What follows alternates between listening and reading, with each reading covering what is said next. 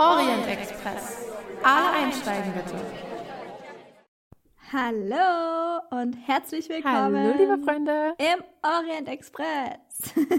ich hoffe, ihr seid alle mit eingestiegen und macht es euch jetzt bequem. Ja, na hoffentlich. ihr hattet euch ja die Folge gewünscht, sage ich mal. Also bei den Abstimmungen hat ja Orient Express gegen Rebecca gewonnen und stand da ja zur Auswahl für die Special-Folgen im Sommer. Mhm. Ist bei uns in der Endabstimmung, also zwischen, also bei Magda und mir, dann aber letztendlich doch wieder rausgeflogen und wir dachten uns, warum nicht einfach mal so eine Folge darüber machen? Denn zugegeben, die letzte Folge war sehr lang. Und auch sehr schwer von der Thematik her. Und deswegen dachten wir uns, brauchen wir mal was Leichteres und ihr mit Sicherheit auch. genau, denn wir können euch sagen, die Nächste Folge wird auch etwas Leichtes, aber danach kommen wieder ein paar längere Folgen und da tut doch ein bisschen filmische Ablenkung gut. Aber, Magda, bevor wir starten, kann ich noch ganz kurz was anderes sagen. Na klar. Auch was Modisches, aber eher ein paar persönliche Worte, die mir sehr am Herzen liegen. Und zwar, es wird ja jetzt langsam warm draußen, die Sonne kommt raus und ich habe in letzter Zeit auf Instagram oder generell einfach auf Social Media so viel Sachen gesehen und nicht nur Social Media, sondern auch in allen Zeitschriften, aber das ist ja nichts Neues, darüber, wie man seine Corona-Pfunde los wird, wie man die perfekte Bikini-Figur bekommt und so weiter und so fort. Und da möchte ich wirklich mal an alle unsere Zuhörerinnen da draußen sagen, jeder Körper ist ein Bikini-Körper. Und wenn mhm. ihr ein Bikini tragen wollt oder einen Badeanzug tragen wollt oder sonst etwas tragen wollt, eine kurze Shorts, einen Minirock, tut es wirklich. Lasst euch von keiner Zeitschrift, von keinem Social Media Post oder irgendwas einreden. Ihr hättet nicht die passende Figur dafür. Und ihr müsstet erstmal ein paar Stunden Sport machen und nur noch Wassermelone essen, bis ihr das machen dürft. Yes. Amen.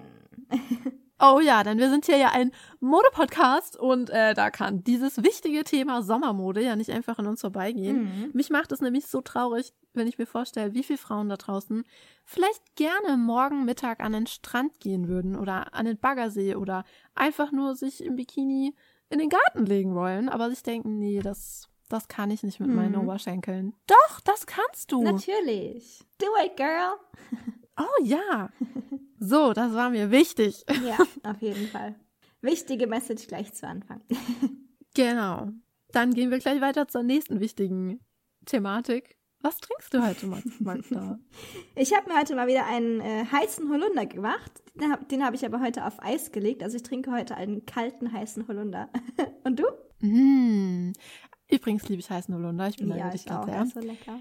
Und ich frage mich, warum ich das nicht gemacht habe, weil ich habe ebenfalls heißen Holunder hier, ich Dovi. Aber ich wollte eigentlich sehr gerne heiße Schokolade trinken und zwar uh. zu Ehren unseres Ehrengastes heute. Mhm. Aber es war so heiß und deshalb habe ich mir das erste Mal einen kalten Tee gemacht. Was für ein? Sehr interessant. Ähm, Geschmacksrichtung Melone. Uh. Das ist echt lecker. Vielleicht haben der Tee und ich bei der nächsten Folge ein kleines Wiedersehen. Mal schauen. Aber auch wenn wir keine heiße Schokolade trinken, wir werden trotzdem unserem, unserer Ehrenperson der Folge hoffentlich gerecht. Denn, wie ihr ja schon gehört habt, befinden wir uns jetzt im Orient Express und machen eine kleine Zugfahrt mit euch. Mhm. Und wir sprechen heute über den Film Mord im Orient Express und zwar über die Verfilmung aus dem Jahr 2017. Mhm. Und ich spoilere euch jetzt schon mal ganz kurz, was in der Folge weiter noch passieren wird. Ich werde euch jetzt ein bisschen was zum Film erzählen und dann wird euch Magda etwas über die unglaublich schönen wundervollen Kostüme des Films erzählen. Mhm. Nach den Kostümen werden wir noch ein paar Sätze darüber verlieren, wie wir den Film finden. Und das wird sehr interessant, denn, naja, wartet ab, warum es interessant wird. Es wird auf jeden Fall sehr interessant. Und wie Magda gerade schon gesagt hat, zum Schluss kommen noch unsere Favorite Facts. Und ich meine, ihr solltet immer für die Favorite Facts dranbleiben, denn die sind immer sehr cool. Mhm. Aber dieses Mal sind sie besonders cool, denn ich habe kein Favorite Fact, sondern eigentlich zehn Favorite Facts oder so. Ich habe nämlich ein paar coole Side Stories über den Orient Express mir aufgeschrieben uh. und für den Schluss aufgehoben. Also bleibt dran, seid gespannt. Aber starten wir erstmal mit dem Film aus dem Jahre 2017. Wie wir bestimmt alle wissen, basiert die Geschichte auf einem Agatha Christie-Roman aus dem Jahr 1934. Und der Star des Films und natürlich auch des Romans ist der belgische Detektiv Hercule Poirot.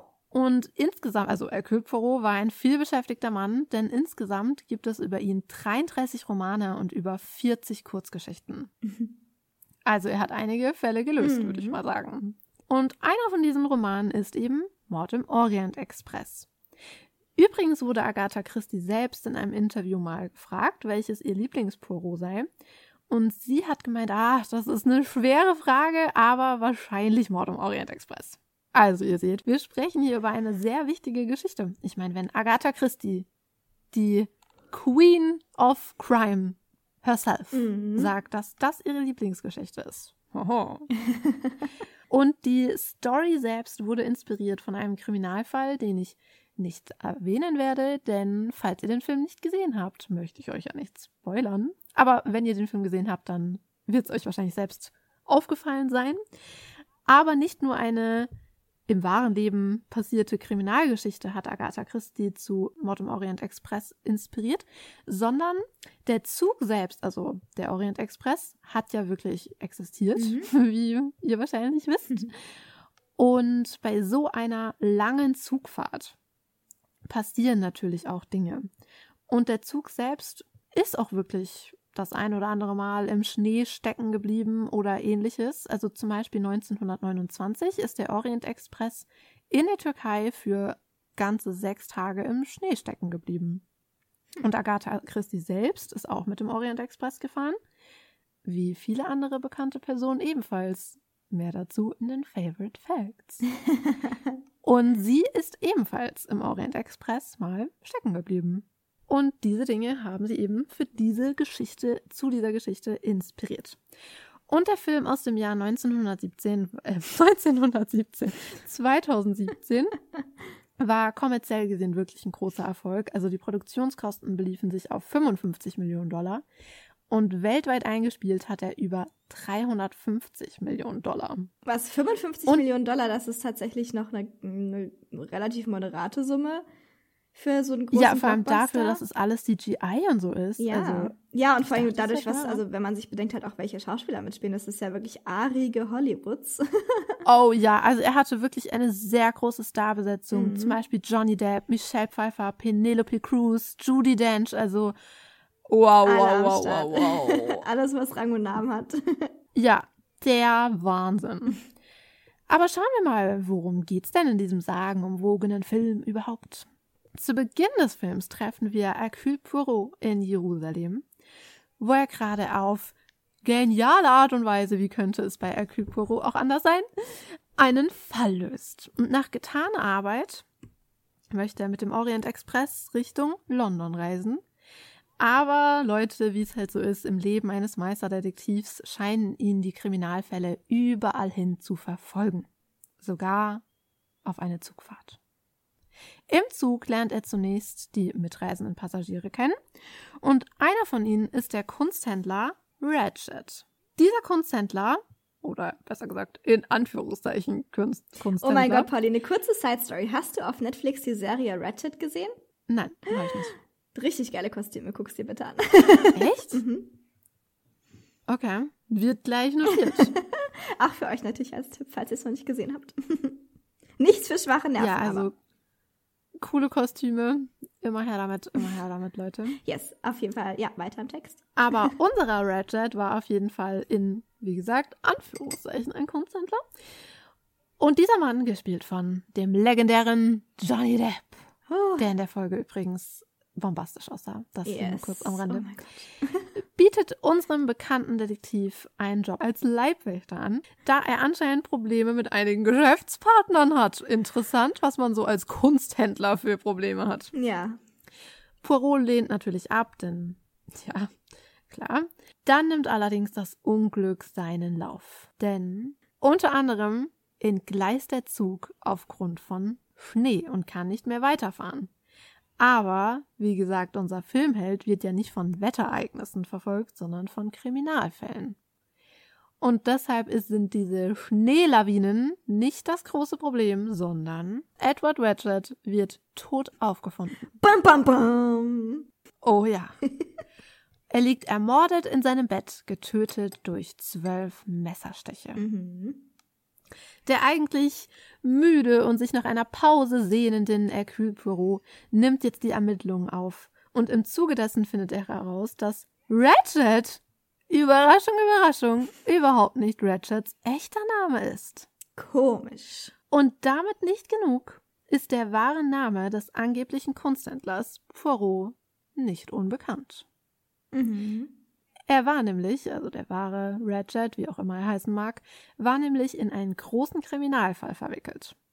Und was das für ein Fall ist und die Frage, wer Ratchet oder was auch immer sein Name ist, ermordet hat, das werde ich hier nicht beantworten.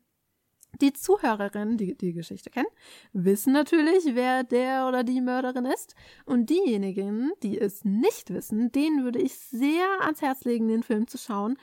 Oder, darauf werden wir am Ende nochmal zu sprechen kommen, schaut den Film auf jeden Fall, denn wir werden ja auch gleich über die wundervollen Kostüme reden. Mhm. Also diesen Film auf jeden Fall schauen, wer es noch nicht getan hat. Aber nachdem ihr den Film geschaut habt, schaut euch die Verfilmung aus dem Jahr 1974 an mit Albert Finney als Poirot.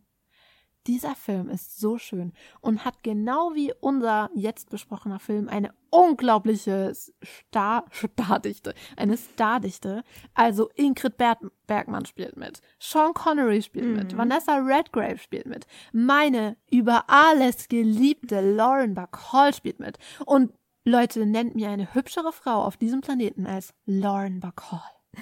Ich warte. Magda, nenn mir eine. Kann ich leider nicht, Entschuldigung. Seht ihr, und ich schwör's euch, ihr werdet mir auch keine nennen können, sie ist eine Göttin. Und sie spielt in diesem wunder, wunder, wundervollen Film mit. Und warum dieser Film so wundervoll ist, werde ich am Ende nochmal sagen. Also, gleich nachdem ihr den Film geschaut habt, schaut gleich den alten Film weiter, macht euch eine große Portion Popcorn, ihr werdet lange vom Fernseher sitzen. Oder, noch besser, lest das Buch von Agatha Christie. Denn Agatha Christie ist einfach immer lesenswert. Sie ist eine der begabtesten Schriftstellerinnen auf diesem gesamten Planeten, wahrscheinlich im gesamten Kosmos.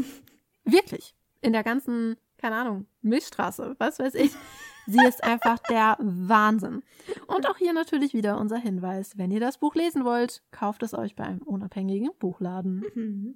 Oder fragt einfach eure Tante, Onkel, Mutter, Bruder, Schwester, beste Freundin. Irgendwer hat es mit. Sicherheit zu Hause rumstehen. Mit Sicherheit. Ich glaube, dieses Buch befindet sich in sämtlichen Buchregalen auf diesem Planeten. Und zwar zu Recht.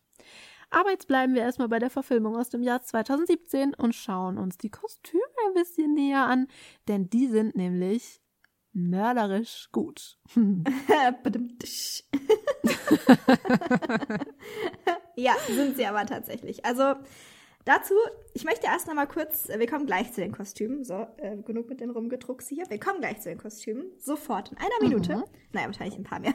Aber ich möchte euch kurz äh, für die Leute, die sich nicht ganz so gut in den modischen Zeitgeschehen der letzten Jahrzehnte auskennen, nochmal kurz erklären, wie die Mode in den 30er Jahren genau aussah, damit wir auch wirklich beurteilen können, ob die Kostüme im Film historisch akkurat sind oder nicht.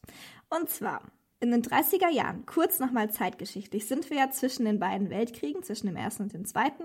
Der Film spielt 1934 und äh, um das nochmal genau zu datieren. Und die 30er Jahre waren eine Zeit der Extreme. Man hat auf der einen Seite die glamourösen, extravaganten, industriellen Akademiker oder Schauspieler.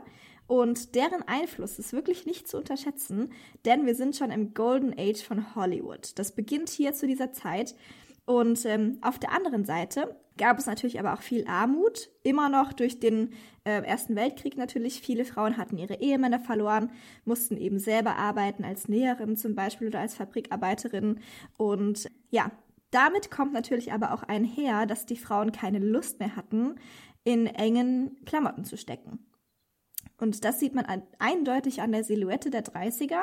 Die war sehr fließend, ähm, sehr streckend, sehr langgezogen und ja, hatte auch diese etwas langgezogene Taille. Also man hat, jeder hat ja eine Taille und diese Taille, die war nicht genau da, wo sie eigentlich natürlich sitzt, sondern war ein bisschen verlängert.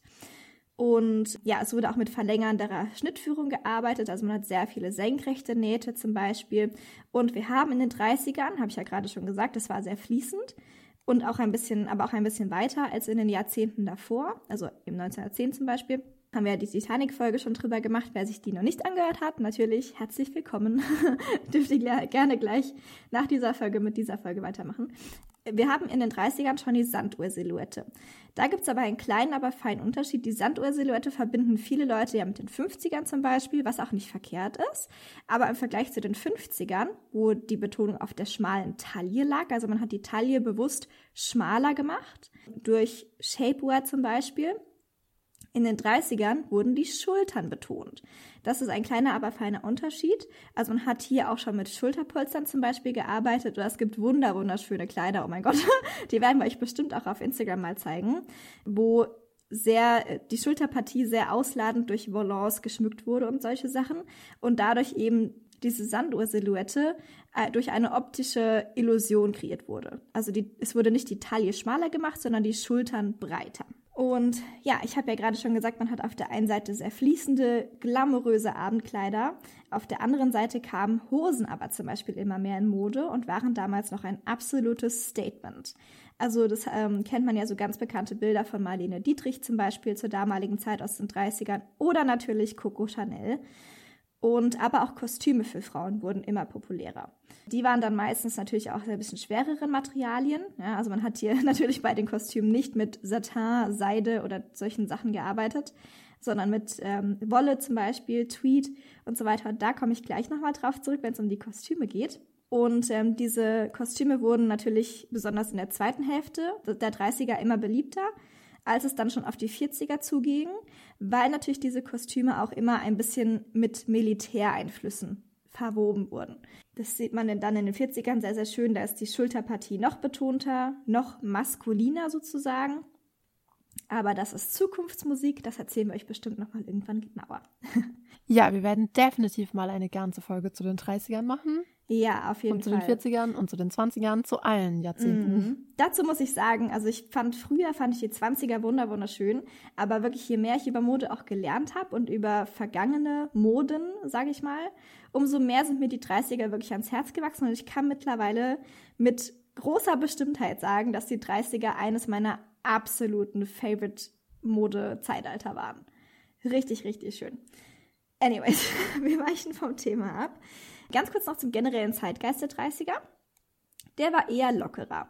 Das bedeutet, man fuhr mehr in Urlaub, man sonnte sich. Ne, das haben wir in der Chanel-Folge auch ein bisschen angesprochen. Sie hat sich ja immer diese, dieser, diese, wer ist das, fahle Blässe, moderne, nee, wer ist das? Noble, Noble Blässe. genau. Moderne Blässe. Fahle Blässe. Äh, nein.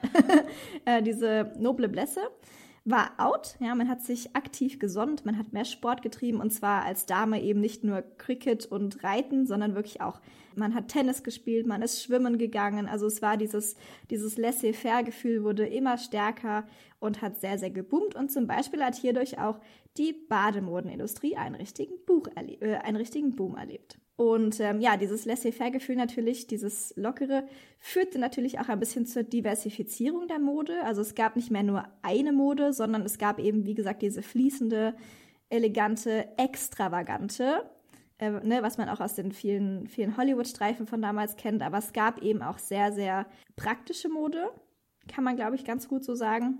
Aber ja, so viel mal dazu. Dazu kann ich euch aber noch eine Buchempfehlung aussprechen. Und zwar das Buch Fashion, Mode von 1900 bis heute. Das ist zwar schon ein bisschen älter, also es geht nicht mehr bis heute 2021, sondern, keine Ahnung, Anfang der 2000er hört es irgendwann auf. Ähm, ist von Harriet Worsley. Ist ein, ein Big Band, habe ich aufgeschrieben. Natürlich ist es ein Bildband. Ähm, mit wunderschönen Bildern aus jedem Jahrzehnt. Und alleine über die 30er gibt es da 70 Seiten, glaube ich, habe ich gezählt. Also es ist wunder wunderschöne Bilder ähm, von Hollywood-Größen bis hin zu ganz einfacher Straßenmode. Also es ist wirklich, man kann sehr, sehr viel über die verschiedenen Moden aus den verschiedenen Jahrzehnten lernen in diesem Buch. Sehr, sehr schön. Ja, dann würde ich sagen, kommen wir mal zu den Kostümen im Film. Es gibt ja verschiedene Charaktere. Ich glaube 12, 13, 14, 15, so. Also es sind, glaube ich, keine 20 Charaktere in diesem ganzen Film. Keine Hauptcharaktere. Und jeder dieser einzelnen Charaktere hat einen abgegrenzten Stil. Und hier, das ist der Kostümdesignerin Alexandra Byrne zu äh, verdanken. Das war die Kostümdesignerin hier für diesen Film.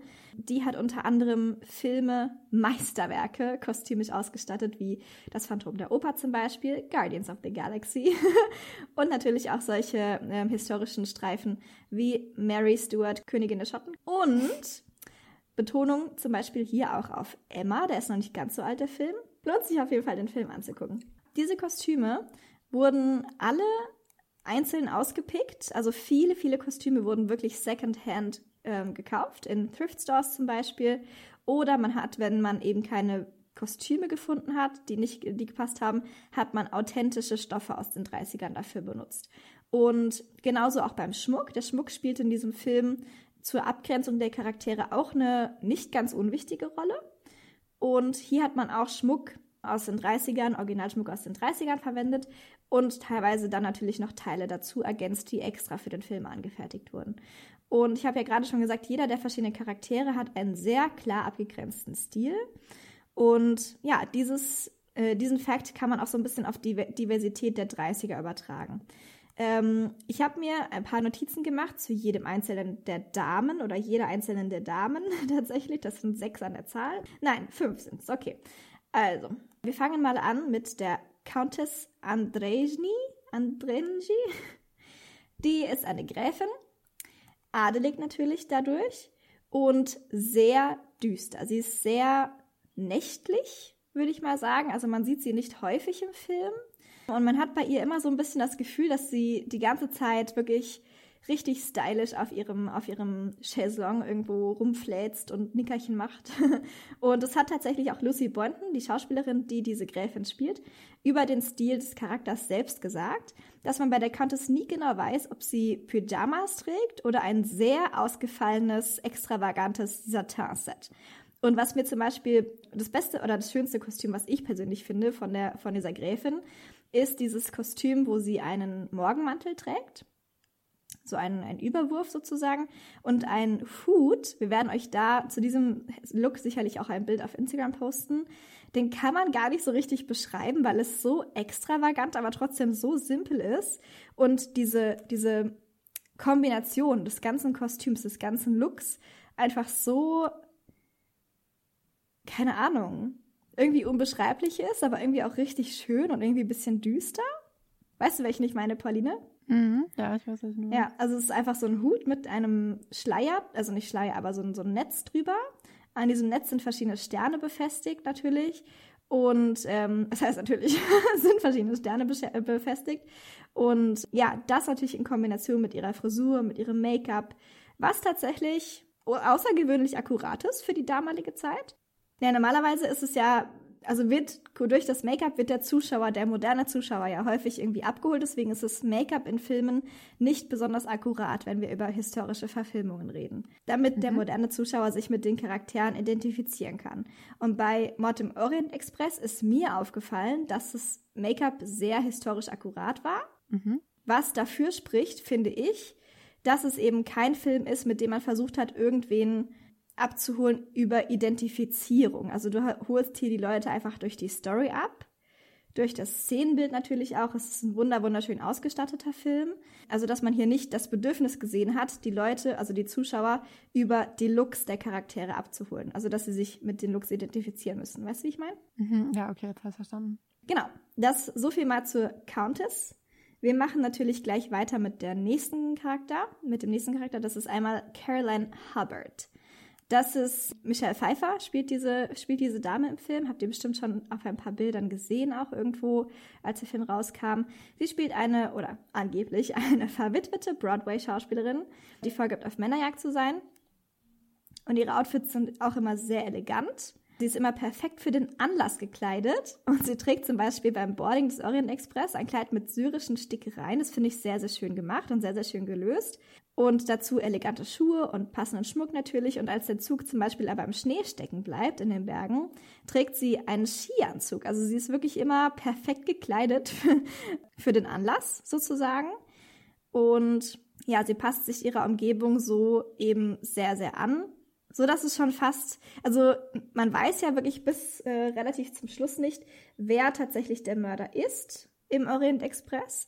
Und das zum Beispiel hat sie für mich verdächtig gemacht, weil sie eben wirklich zu jedem Anlass ein Outfit dabei hat und es immer so ein bisschen, ich finde, ach, an welchen Charakter hat es mich denn erinnert? Habe ich mir auch nicht aufgeschrieben, ich bin so blöd. Aber das gibt es ja manchmal in Filmen, dass man so, so Charaktere hat, die immer so richtig over the top, wirklich immer sich für den Anlass perfekt passend kleiden. Und genauso ist es eben hier auch bei Caroline Hubbard. Also dazu hat Alexandra Barnes zum Beispiel auch gesagt, also die Kostümdesignerin, dass sie ihr Lieblingscharakter war, einzukleiden, weil man eben bei Caroline Hubbard richtig, richtig viele Nuancen natürlich dadurch auch hat, dass sie sich immer so passend ankleidet zu dem zu den Ereignissen sozusagen. Als nächstes haben wir Natalia Dragomirov, eine russische Prinzessin, etwas betagtere Dame, gespielt von Judy Dench, die im Exil in Paris lebt und dorthin zurückreist. Und damals war ja Modeschmuck total angesagt und deswegen habe ich das vorhin so betont, dass natürlich auch durch den Schmuck die Charaktere unterschieden wurden, weil Modeschmuck war zwar angesagt, aber Prinzessin Natalia Dragomirov gibt da einfach nichts drauf und hat einfach an jedem äh, Finger einen Ring, Ketten über Ketten. Und bei ihr kann man sich ziemlich sicher sein, dass dieser Schmuck absolut echt ist. Ja, ja wirkt aus, aus der heutigen Sicht schon fast überladen. Aber wie gesagt, also es ist, unterstreicht einfach ihren Charakter. Ja, dass sie als russische Prinzessin. Damals gab es einige, tatsächlich einige Flüchtlinge, die aus Russland äh, nach Paris geflüchtet sind, spezifisch oder nach Frankreich. Und einige von denen sind natürlich einfach durch ihre Outfits untergetaucht, also haben sich sehr, sehr schlicht angezogen. Und wieder andere, zu denen gehört zum Beispiel auch Natalia Dragomirov, haben sich eben sehr, sehr, sehr, sehr ausgeschmückt. Und wie gesagt, es wurden hier sehr, sehr edle Materialien auch verwendet, wie Samt, Pelz und Brokat. Natalia Dragomirov, als sie auf den äh, Orient Express ähm, boardet, wer ist das? Geht. ähm, ähm, ja, als sie halt einsteigt. Einsteigt, genau. Trägt sie zum Beispiel einen Pelzmantel, was natürlich auch für damalige Verhältnisse schon ein sehr, sehr luxuriöses Kleidungsstück war. Also man weiß direkt, woran man ist bei ihr so. Als nächstes haben wir Pilar Estravados, eine Missionarin, die als einzige der Damen keine formende Unterwäsche unter ihrem Kostüm trägt. Das ist auch nochmal wichtig zu wissen, dass zwar der Körper nicht mehr in Korsetts gesteckt wurde in den 30ern, aber man hat natürlich sehr wohl auch noch Miederhöschen getragen oder ebenso, ja, heute würde man Spanks dazu sagen einfach. Also keine wirklich, also einfach gestärkte Unterwäsche sozusagen. Denn formende Unterwäsche war damals noch, also ja, war damals noch üblich, aber schien für diesen Charakter einfach unangebracht, hat äh, Alexandra Barnes gesagt in einem Interview. Und diese Entscheidung ist aus Sicht der 30er aber tatsächlich schon sehr modern. Also es war, wie gesagt, üblich, dass man diese Sachen drunter getragen hat, wurde nach und nach, ja, abgeschafft. Dann kam es mal wieder ein bisschen mehr ähm, ist ja heute auch noch so. Also wir können jetzt auch nicht sagen, ne, also kann man schlecht sagen, dass das irgendwann komplett abgeschafft wurde, weil wir tragen auch manchmal Spanks, ja. Unter auf Teppich zum Beispiel, die Stars oder so, ist vollkommen üblich, auch heute noch.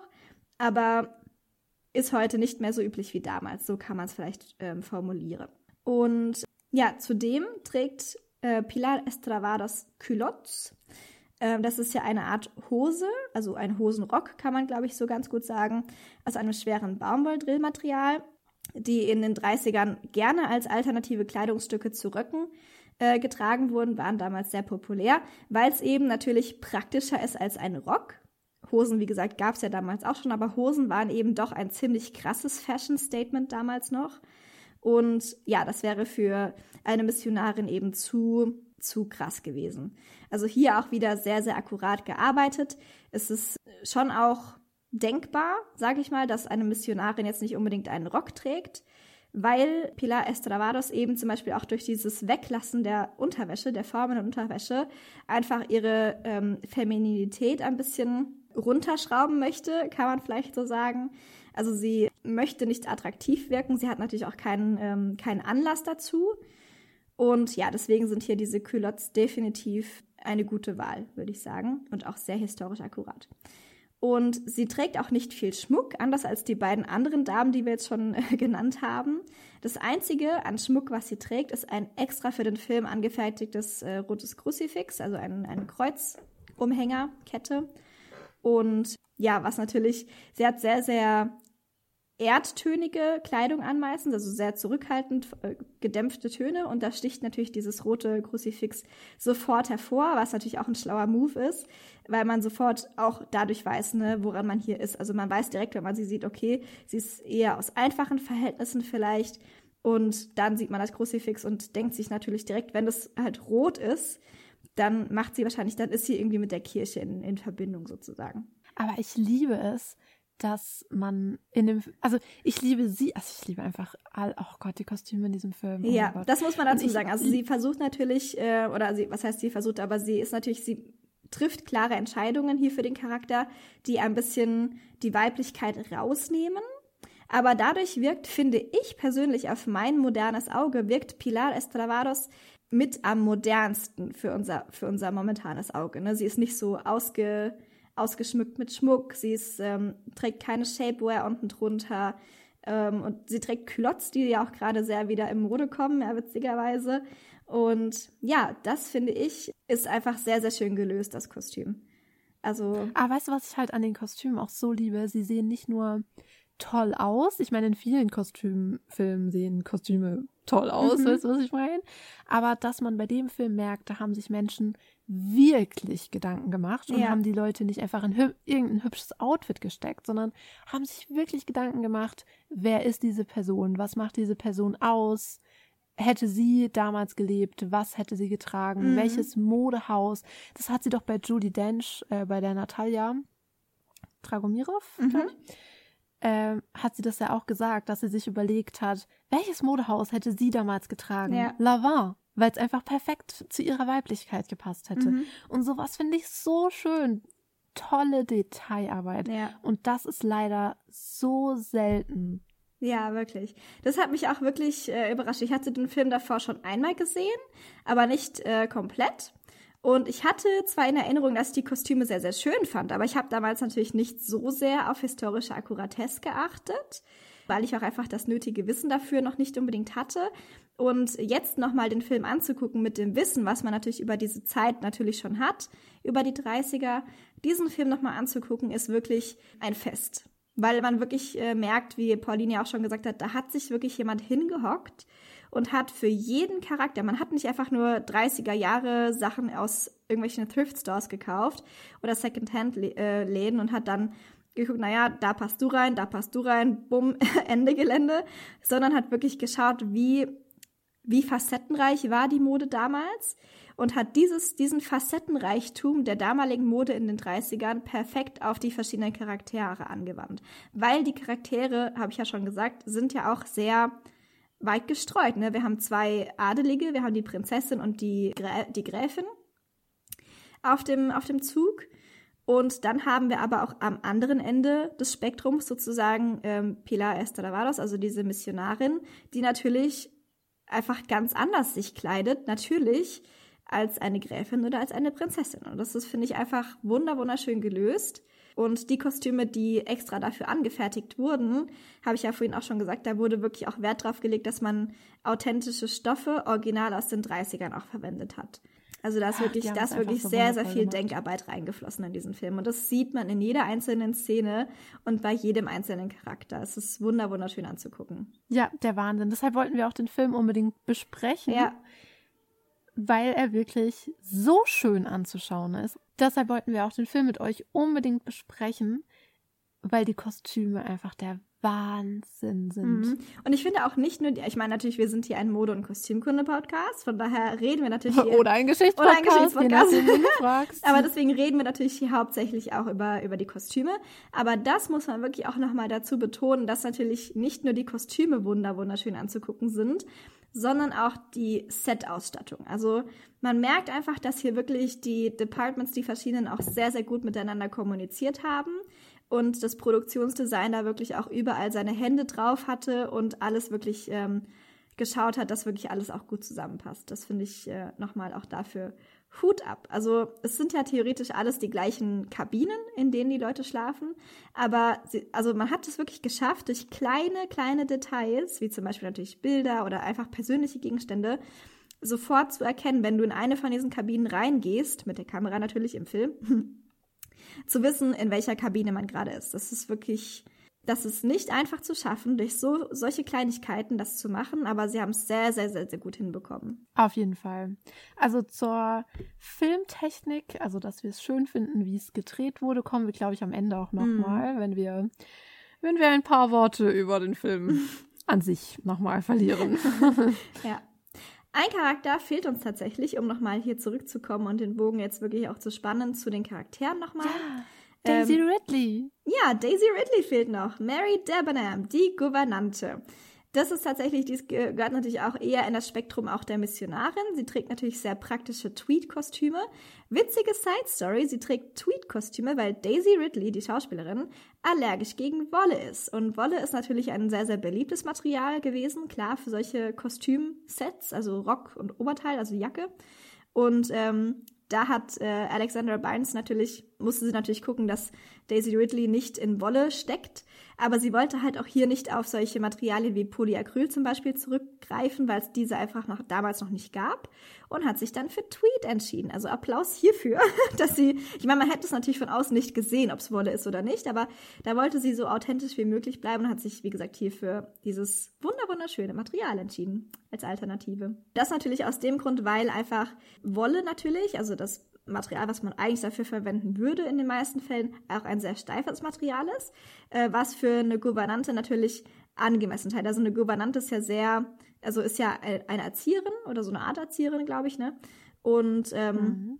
ja, also ist natürlich, sollte nicht teuer sein, was so eine Erzieherin, so eine Erzieherin trägt. Praktisch natürlich schon irgendwie.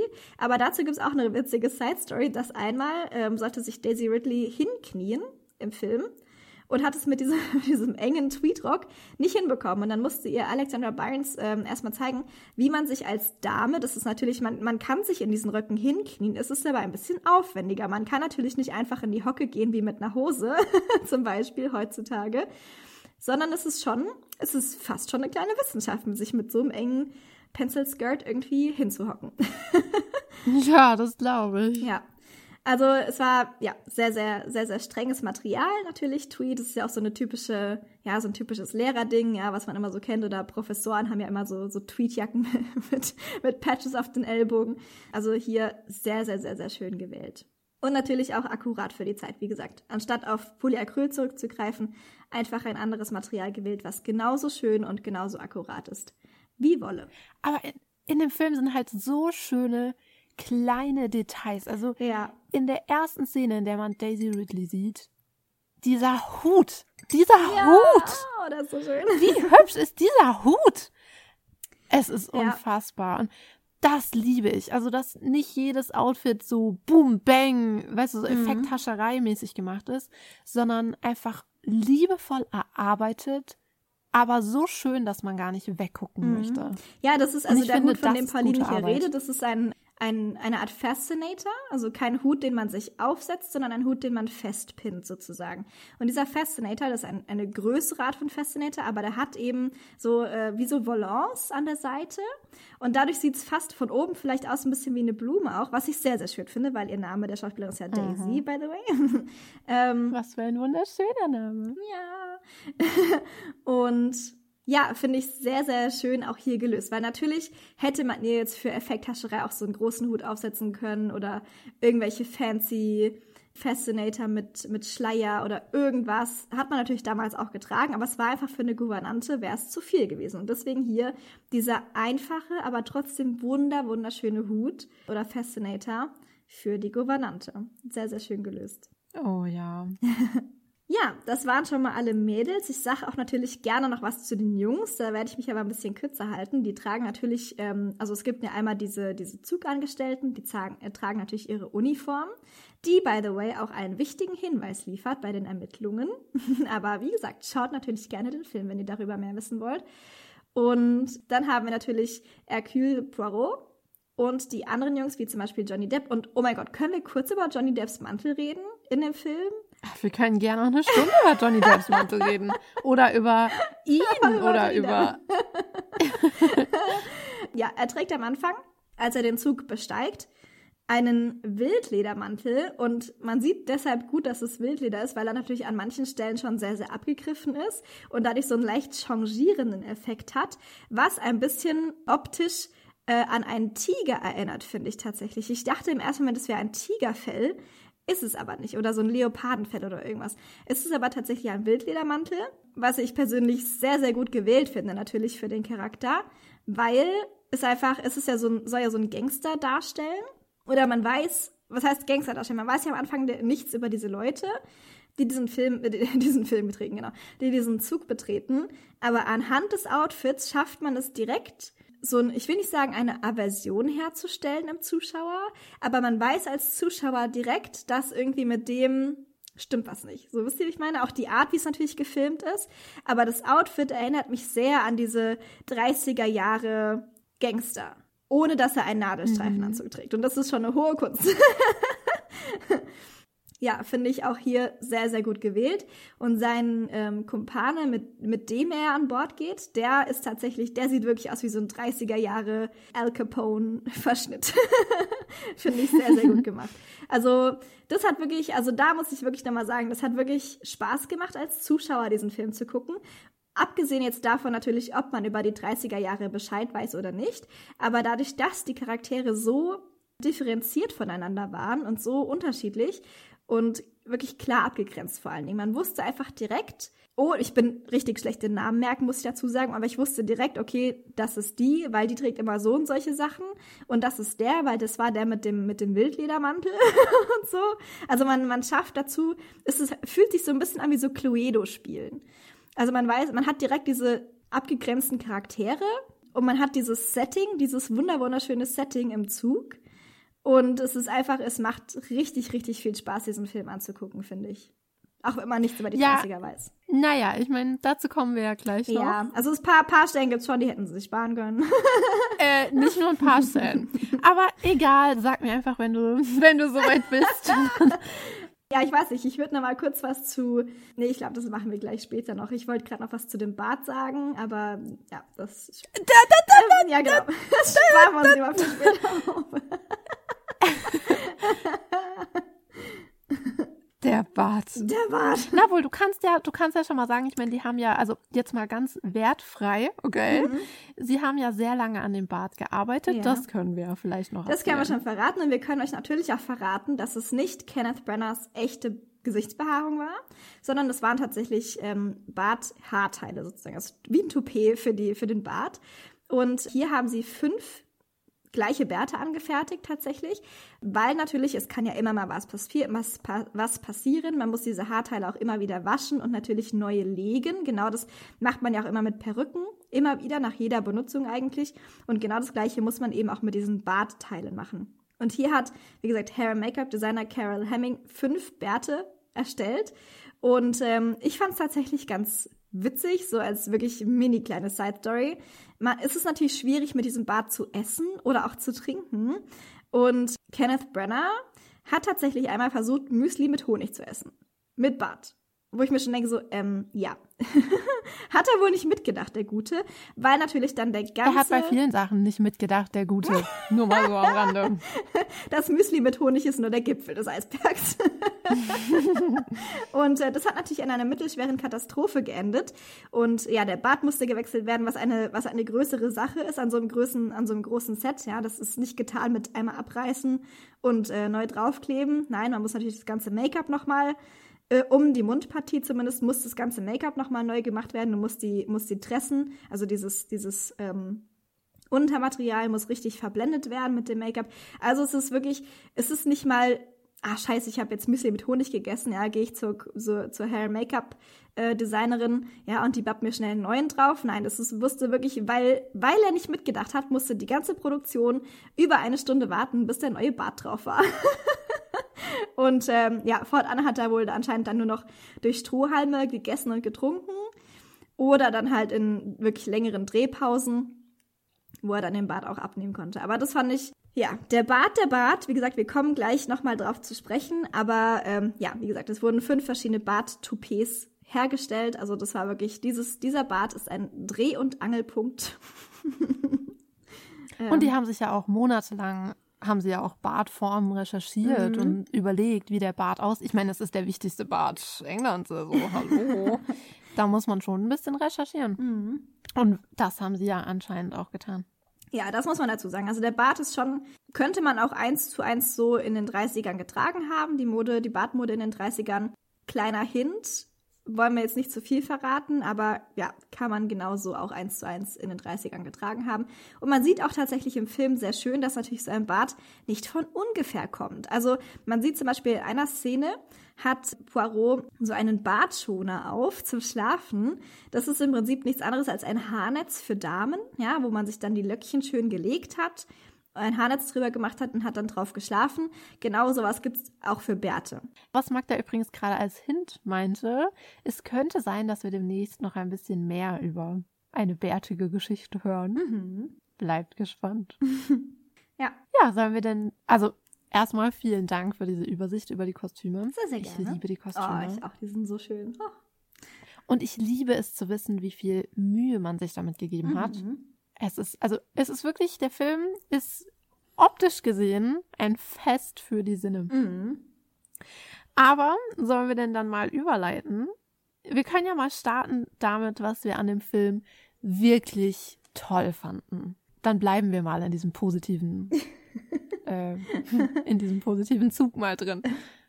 Ja. Was wir natürlich mega fanden, waren ja mal die Kostüme. Natürlich. Das haben wir jetzt, glaube ich, schon 20 Mal gesagt, aber man kann es nicht oft genug sagen. Die Kostüme waren der Hammer. Ja, wie gesagt, wenn ihr wirklich mal richtig gute 30er-Jahre-Kostüme sehen wollt, guckt euch auf jeden Fall diesen Film an. Das ist wunderschön. Ja, wirklich. Schaut hin. Guckt nicht auf euer Handy macht nicht nebenbei Instagram oder sonst was. Schaut wirklich auf euren Bildschirm. Weil es sind so viele Details zu entdecken. Also nicht nur in den Kostümen und im Schmuck natürlich. Der Schmuck ist wunder wunderschön. Ich stehe sowieso auf 30er Jahre Schmuck.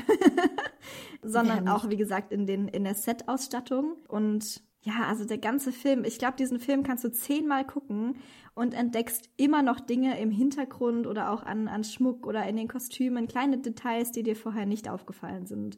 So eine Art Film ja. ist es. Das ist wirklich schön.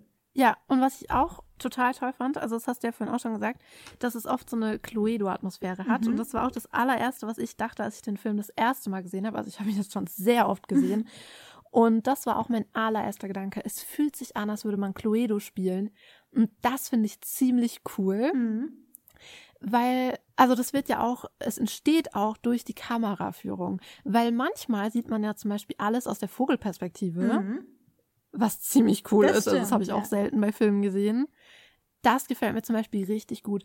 Oder was ich auch liebe, sind die Kameraeinstellungen bei den Verhören. Mhm.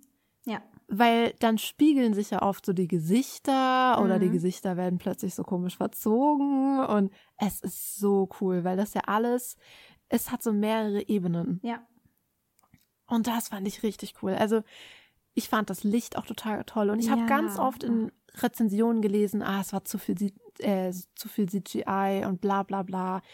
Ich persönlich fand es gar nicht so. Also ich fand, es war optisch wirklich ein toller Film. Mhm. Aber. Großen. Schneid euch an, Leute. Jetzt, jetzt. Wenn ihr dachtet, ich hätte mich letzte Woche bei Chanel aufgeregt und in Re Rage geredet. Dann habt ihr Pauline dann, nicht über diesen Film reden hören. ja, also das Ding ist, ich liebe Agatha Christie. Wirklich, ich liebe es. Weil, ich, mir fällt gerade auf, ich rede in jeder Folge über meine Mama. Ich habe auch schon überlegt, ob ich diese Folge einfach meine Mama machen lasse, weil meine Mutter ist wahrscheinlich der größte Agatha Christie-Fan auf dieser ganzen Erde. Sie kennt jedes Buch auswendig, jedes, und hat jede Verfilmung gesehen, die es jemals gab. Und ich habe den Film mit ihr zusammen gesehen. und ähm, lasst es mich so sagen, sie war nicht begeistert. She was not amused. oh nein, wirklich nicht. und ich kann es auch verstehen, weil äh, ich meine, das kennt ihr wahrscheinlich selber auch. Wenn man Bücher liest, und ich meine gerade auch die Poirot-Reihe oder wenn ihr eher ein Miss Marple-Fan seid, dann eben die Miss Marple-Reihe. Diese Charaktere wie Miss Marple oder Poirot, das sind ja nicht irgendwelche Buchcharaktere aus irgendeinem Buch, sondern das sind Charaktere, die man über Jahre hinweg begleitet hat und mhm. also die einen begleitet haben durch sein Leben. Und man hat eine bestimmte Beziehung zu diesen Personen. Und es ist dann ein bisschen komisch, wenn man einen Film sieht, in dem eine einem selbst sehr gut bekannte Person wie Poirot plötzlich so anders dargestellt wird, sagen wir es mal so. Denn ich kann es verstehen, dass Filme nochmal gedreht werden, dass es, ja, ich kann es theoretisch nachvollziehen. Mhm. Und ich kann auch verstehen, dass jeder Regisseur und jeder Drehbuchautor und sonst was dem Film dann auch immer nochmal so eine persönliche Note geben will. Aber einen Hercule Poirot plötzlich umzugestalten in einen gefühlsduseligen, sensiblen, keine Ahnung was, finde ich doch ein bisschen. Äh, also fangen wir mal beim Optischen an, okay? Kenneth Brenner, ich finde, also jetzt mal nicht nur was optisch betrifft, sondern ich finde, Kenneth Brenner hätte nicht selbst Hercule Poirot spielen sollen, denn er war ja der Director und hat Hercule Poirot gespielt. Mhm.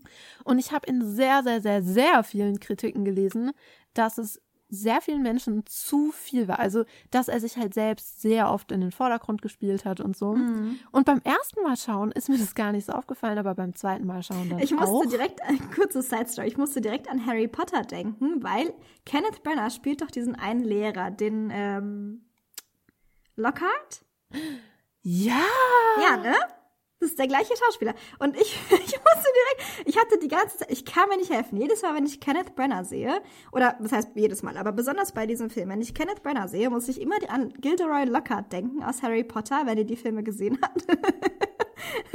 Weil der ja auch so, so sehr narzisstisch und sehr selbstfokussiert ist. Also daran hat es mich sehr erinnert.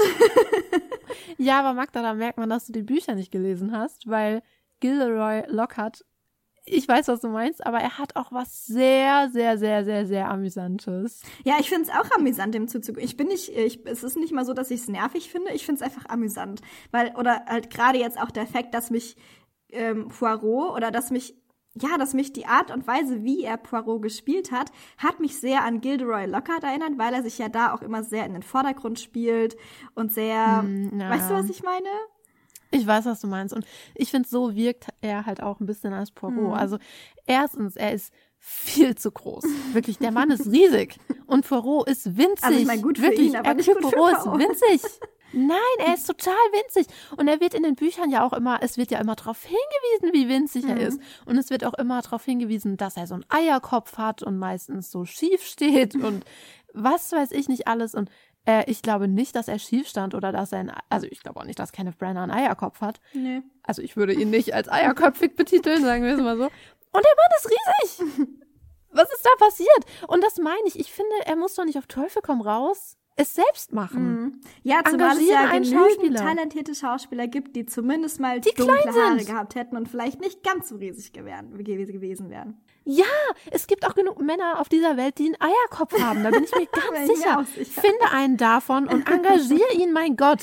Ah, ich meine, das muss ich halt wirklich sagen. Ich, ich finde es, ne, dazu komme ich gleich noch, aber ich finde es generell auch ein bisschen nervig in Hollywood. Es sind immer dieselben Nasen, die man sieht. Mhm. Es gibt doch genug andere Menschen auf der Welt, die gerne schauspielern würden und genug Talent haben. Nimm einen davon. Kenneth Brenner, hör mir zu. Und kommen wir zu den Haaren und zum Bart. Es ist ein wichtiger Teil von Hercule Poirot, dass seine Haare und sein Bart schwarz sind schwarz, okay? Und nicht komisch braun mit grauen Haaren drin. Was? Und das verstehe ich wirklich nicht. Und ich verstehe es noch weniger, weil man ja bei den Kostümen gerade eben gesehen hat, wie viel Mühe und wie viel Liebe zum Detail da drin steckt. Mhm. Und dann kommt Kenneth Brenner und sagt, hey, ich mache einfach einen grauen Bart, weil ich Kenneth Brenner bin. Nein! Und wenn ihr jetzt denkt, ich übertreibe, nein, tue ich nicht. Als zum Beispiel 1965 ein Agatha Christie-Buch verfilmt wurde, in dem Tony Randall den Hercule Poirot spielen sollte, haben sie erstmal Agatha Christie gefragt, ob dieser Schnurrbart, den er bekam, richtig so ist. Ob das okay so ist. So wichtig war die Causa Schnurrbart. Versteht ihr, was ich meine? Mhm. Das ist nicht einfach ein bisschen Gesichtsbehaarung. Das ist der wichtigste Schnurrbart Englands.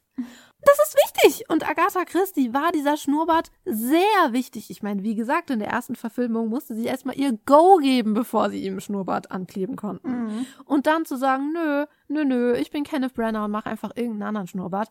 Was? Und es ist ja nicht mal. Hast du gesehen, der hat ja auch unten am Kinn auch noch mal so eine mhm. Haarpartie. Was ist denn das? Zeig mir ein Agatha Christie Buch, in dem das vorkommt. Ja. Zeig es mir und ich bin still. Und wie gesagt, wenn ihr jetzt denkt, ich übertreibe mit der schwarzen Farbe. Nein, tue ich nicht. Es ist wirklich ein wichtiger Punkt in den Büchern. Es wird sogar immer, vor allem in den späteren Romanen, in dem Hercule Poirot ja auch älter wird, darauf hingewiesen, dass seine Haare unnatürlich schwarz sind, weil Hercule Poirot auf eine sehr exzentrische Art eitel ist. Mhm. Und ihm war es wichtig, dass seine Haare und sein Schnurrbart schwarz sind. Und zwar wirklich schwarz. Und deshalb hat er sie immer gefärbt. Das ist wichtig. Das ist wirklich ein Key-Element in den Büchern. Und dann kannst du doch nicht hingehen und es verändern. Ich verstehe es nicht. Ich, ich kann nicht verstehen, warum das zugelassen wurde. Es ist mir ein Rätsel. Und wie gesagt, er ist auch zu groß, er ist zu stämmig, er ist, er ist einfach nicht Hercule Poirot. Ist mhm. er einfach nicht. Und dann mal zu ähm, dem Charakter. Er hat selbst auch in einem Interview gesagt, dass er Poirot halt ein bisschen anders interpretiert hat und er wollte ihm halt auch so eine gefühlvolle Note geben und so weiter und so fort. Die hat mich tatsächlich aber eher gestört im Film. Ich muss dazu sagen, ich habe die Bücher nicht gelesen. Schande über mein Haupt. Aber das hat mich tatsächlich. Aber keine Sorge, Leute, das holt Magda ganz das schnell. Das ich ganz schnell nach, keine Sorge. aber diese Gefühlsduselei, die hat mich auch so gestört. Also das, das ich, hat man wirklich auf 100 Meter gesehen, selbst wenn man diesen, dieses Buch nicht gelesen hat vorher, dass das da nicht reingehört. Also Erstens, diese Szene, wo er dem Mann im Schnee hinterher rennt was? Da waren so viele Momente dabei, wo ich dachte, das ist einfach nicht Agatha mhm. Christie-like. Wirklich nicht. Und wie gesagt, ich kann verstehen, dass jeder Regisseur und sonst was da eine persönliche Note reinbringen will. Aber dann nimm nicht Bücher wie Agatha Christie-Romane. Dann schreib selbst ein Buch und verfilm's. Meine Güte, aber lass die arme Agatha Christie in Ruhe und mein Seelenheil bitte gleich mit in Ruhe. Und das, was Magda auch gerade gesagt hat, diese Gefühlsduselei. Es gibt sehr viele Szenen im Film, in dem Poirot ein Foto in die Hand nimmt von seiner Cher Katharine und mit ihr spricht. Und ich, ich saß da und dachte so, wer ist Katharine? Und ich habe es ja beim ersten Mal habe ich es anscheinend es hat mich gewundert, aber ich habe es dann, glaube ich, wieder vergessen. Und beim zweiten Mal schauen habe ich es ja, wie gesagt, mit meiner Mama geschaut. Und dann habe ich sie halt auch gefragt, so, wer ist Katharine? Habe ich da irgendwas verpasst? Oder, also, ich meine, ich müsste schon an Gedächtnisschwund leiden, um das verpasst zu haben, aber wer ist das? Und meine Mutter meinte auch, also das kann sie sich überhaupt nicht erklären, wer das sein soll. Mhm. Es war mir ein Rätsel. Und dann habe ich eine Weile gegoogelt und er, also Kenneth Brenner hat in einem Interview gesagt, er wollte ihm eben, wie gesagt, so eine persönliche, etwas sensiblere Note verpassen. Warum auch immer, es ist mir nicht erklärlich. Und da hat eben diese Storyline mit der Katharine gut dazu gepasst. Und wenn sie weitere Filme drehen, was sie übrigens werden, dann werden sie das mit Katharin wahrscheinlich auch ein bisschen ausbauen. Und das verstehe ich wirklich nicht. Denn im, in den Büchern gibt es eine Love Interest in eine Frau namens Vera Rosakov. Und das ist eine wirklich interessante Konstellation, sagen wir es mal so. Aber mehr werde ich nicht sagen, denn ich möchte ja, dass ihr die Bücher lest. und diese Geschichte mit ihm und Vera Rosakov, das hätte schon, das, das ist so gut, da brauchst du keine eigene Geschichte über eine erfundene Katharine schreiben. Agatha Christie hat dir alles gegeben, was du brauchst, um eine perfekte Story zu konstruieren und zu verfilmen. Und ich verstehe nicht, warum Kenneth Brenner das nicht genügt, warum er noch eigene Storylines dazu erfinden musste, die überhaupt nicht zu Poirot passen und die auch nicht von Agatha Christie kommen. Verstehst du, was ich meine? Mhm, ja, absolut. Zumal, und das muss ich jetzt auch nochmal dazu sagen, kleine Side Story. Kenneth Brenner war in den 90ern, wenn ihr nichts über ihn wisst, mit Emma mm. Thompson verheiratet. Mm. Emma Thompson ist nur mhm. ungefähr die coolste Frau der Welt, die schönste Frau. Und die hübscheste und die, und die tollste und die talentierteste oh. und überhaupt die ganz, ganz tollste.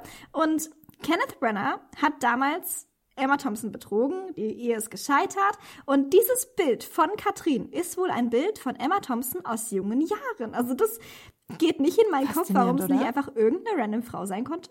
Außer er möchte natürlich Aber mit seiner Verflossenen zusammenarbeiten und sie ist dann Katrin. Ich wüsste sehr gern, was die Geschichte dahinter ist, aber das dazu Das wüsste ich auch mal gerne. Also, falls es einer von euch da draußen weiß, immer her mit den Informationen. Oder auch eure Gedanken dazu. Hat euch das gestört oder nicht? Vielleicht übertreibe ich ja auch, aber ich finde halt wirklich, wenn ein Charakter wie Poirot so. Ich meine, ihr müsst euch vorstellen, Poirot war in der Literatur so wichtig, als er in seinem letzten Buch, Vorsicht, Spoiler, wer es nicht hören will, Ohren zuhalten für 20 Sekunden. Poirot stirbt in seinem letzten Buch, Der Vorhang. Und als er gestorben ist, hat die New York Times das erste Mal für eine fiktive Person eine Todesanzeige geschaltet. Mhm. So wichtig war Hercule Poirot.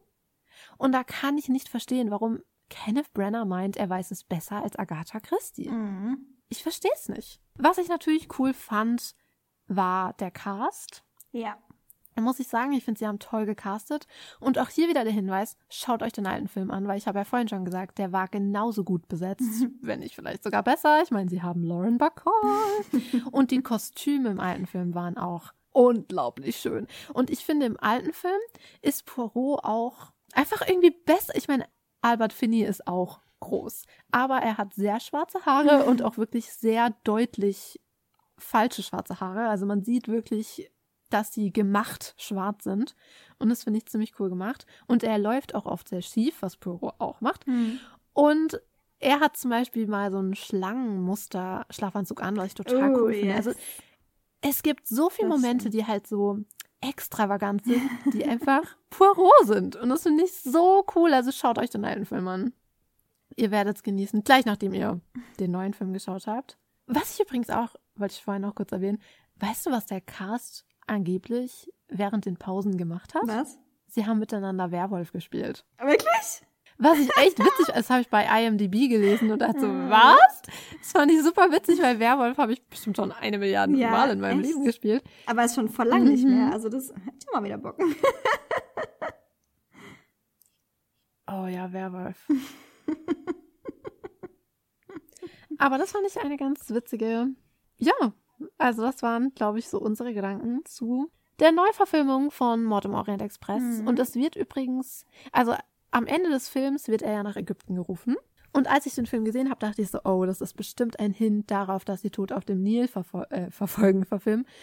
Ähm, was ich ziemlich cool fand, weil ich liebe Tod auf dem Nil. Mhm. Auch hier wieder, auch dazu gibt es eine alte Verfilmung mit Peter Ustinov, der auch überhaupt nicht aussieht wie Hercule Poirot. Aber ich mag die Verfilmung sehr, sehr gerne. Und das werden sie jetzt tatsächlich neu verfilmen und ähm, also auch von Kenneth Brenner und der wird dann nächstes Jahr ins Kino kommen. Also werden wir wahrscheinlich nächstes Jahr wieder eine Folge machen über die Neuverfilmung von Tod auf dem Nil. Mhm. Aber wie gesagt, wer nicht so lange warten will, schaut euch die alte Verfilmung an mit Peter Ustinov.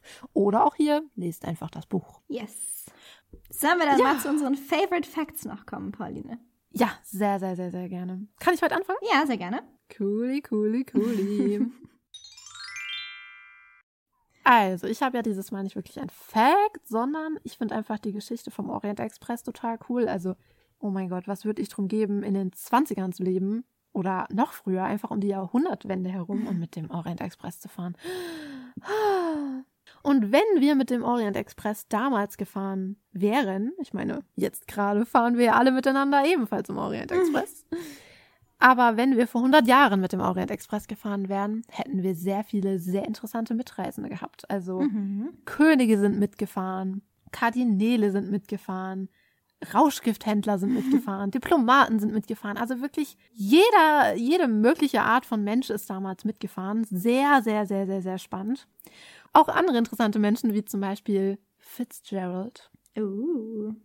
Mein König. Hm. Ja. Oder auch Matahari. Oh. Oder später auch Brigitte Bardot. Ach. Und wenn ein Zug natürlich voller interessanter Persönlichkeiten ist, passiert natürlich auch allerhand Interessantes. Zum Beispiel ist der Legende nach die Königin Maria von Rumänien einmal im Orient Express mitgefahren und dabei ist eine Mitreisende plötzlich in die Wehen gekommen. Und da hat Maria von Rumänien ihr kurze Hand dabei geholfen, das Baby auf die Welt zu Oh, bekommen. wie cool. Oder auch eine interessante Story, der Zar Boris III. ist teilweise einfach selbst die Lokomotive gefahren. What? Wie crazy ist das bitte? Aha.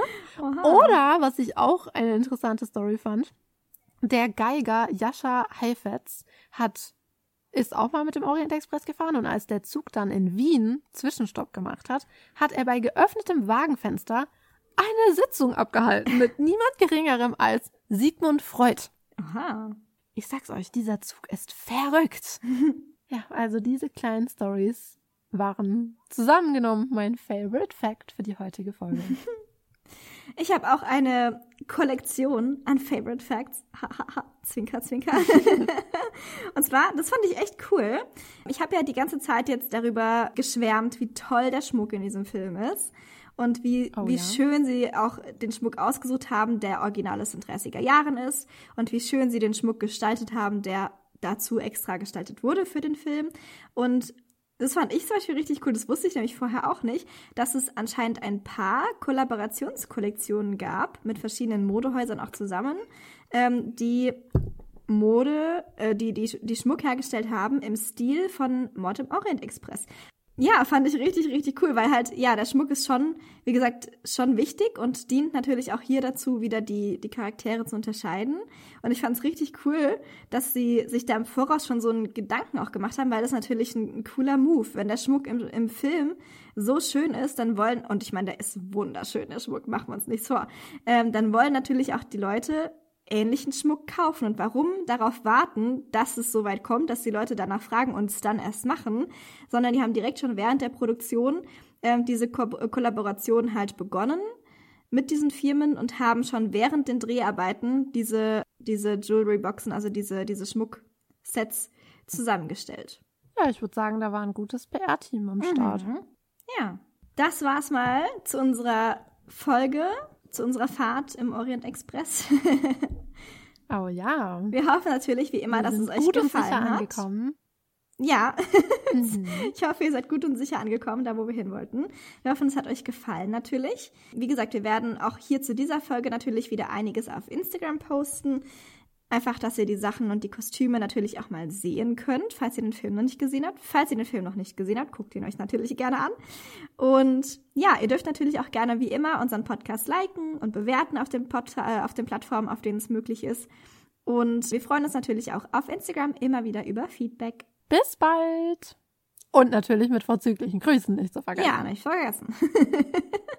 Eure Speckis.